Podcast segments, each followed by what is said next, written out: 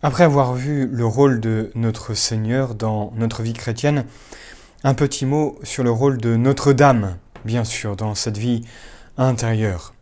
Son rôle découle de son étroite union avec Jésus, en raison bien sûr de sa maternité divine, qui a pour corollaire sa dignité et son rôle de mère des hommes.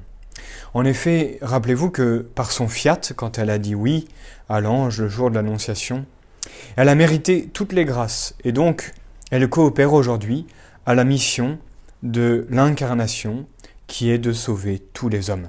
Voilà pourquoi nous pouvons dire que toutes les grâces que nous recevons de Dieu passent par Marie.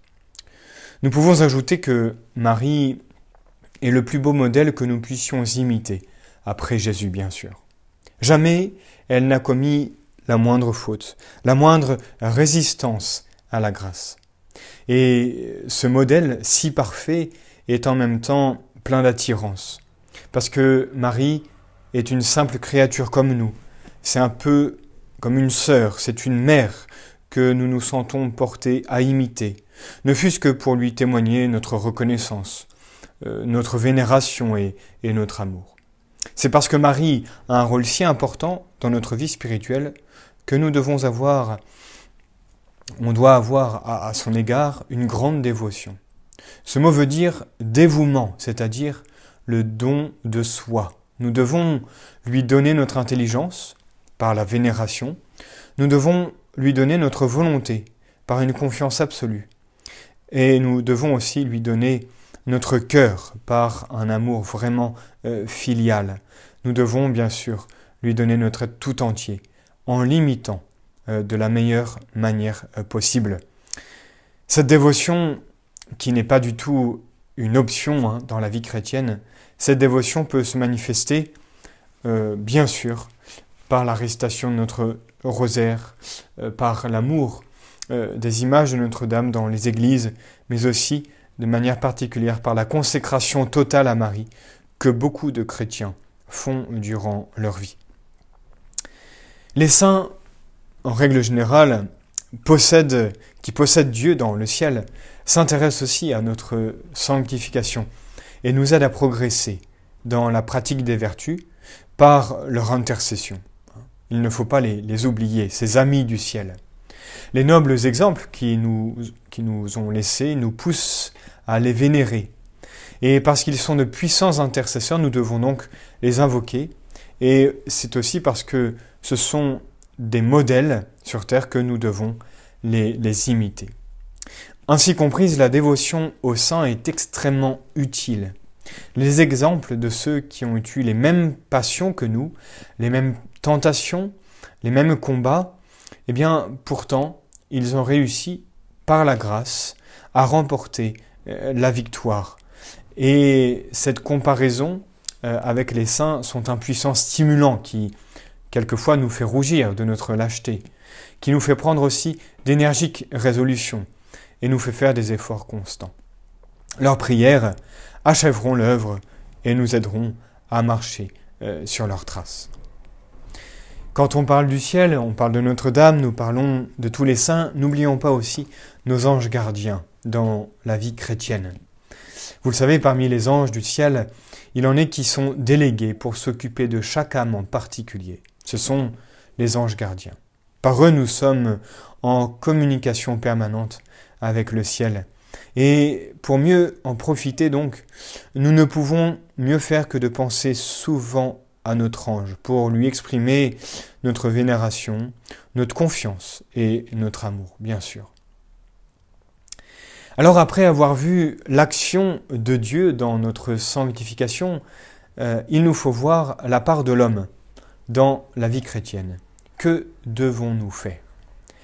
Il est évident que si Dieu a tant fait pour nous, pour nous donner justement cette vie divine, nous l'avons dit, nous devons de notre côté répondre à ses avances, accepter avec reconnaissance cette vie, la cultiver et nous préparer ainsi à la vie du ciel, qui sera en fait aussi bien sûr le, couronnement de nos efforts sur terre. Sans doute le bon Dieu qui nous a créés libres respecte notre liberté et ne nous sanctifiera pas malgré nous.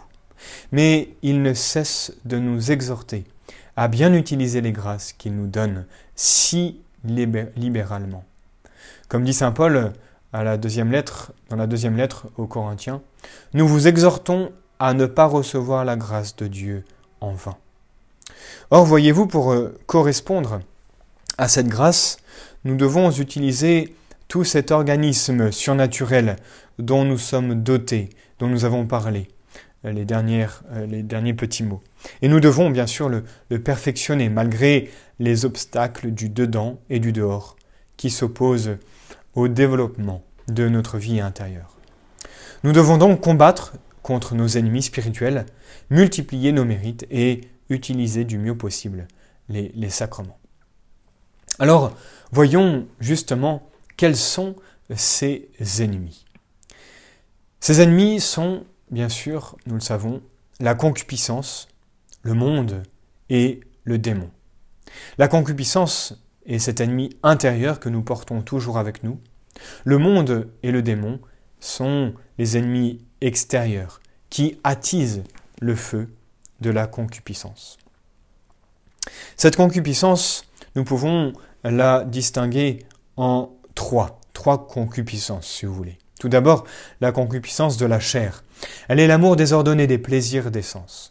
Le plaisir n'est pas mauvais en soi. Dieu le permet en l'ordonnant à une fin supérieure, le bien honnête. Le plaisir, dans ce cas, est, vraiment une aide pour faciliter et pour nous attirer à l'accomplissement euh, de nos devoirs. Mais attention, chercher le plaisir comme une fin en soi, pour le coup, est un désordre qui en emmène beaucoup d'autres. Le plaisir sensuel est d'autant plus dangereux qu'il est répandu par tout le corps. On finit par aimer son corps avec une attache qui fait oublier euh, notre âme. Le remède à un si grand mal, c'est bien sûr la, mortification du plaisir sensuel. Comme dit Saint Paul aussi au, euh, dans la lettre aux Galates, chapitre 5, ceux qui appartiennent au Christ crucifient leur chair avec ses vices et ses convoitises. Le motif principal qui nous oblige à pratiquer la mortification, ce sont en fait les, engagements de notre baptême. Rappelez-vous, par le baptême, nous sommes morts au péché et incorporés au Christ.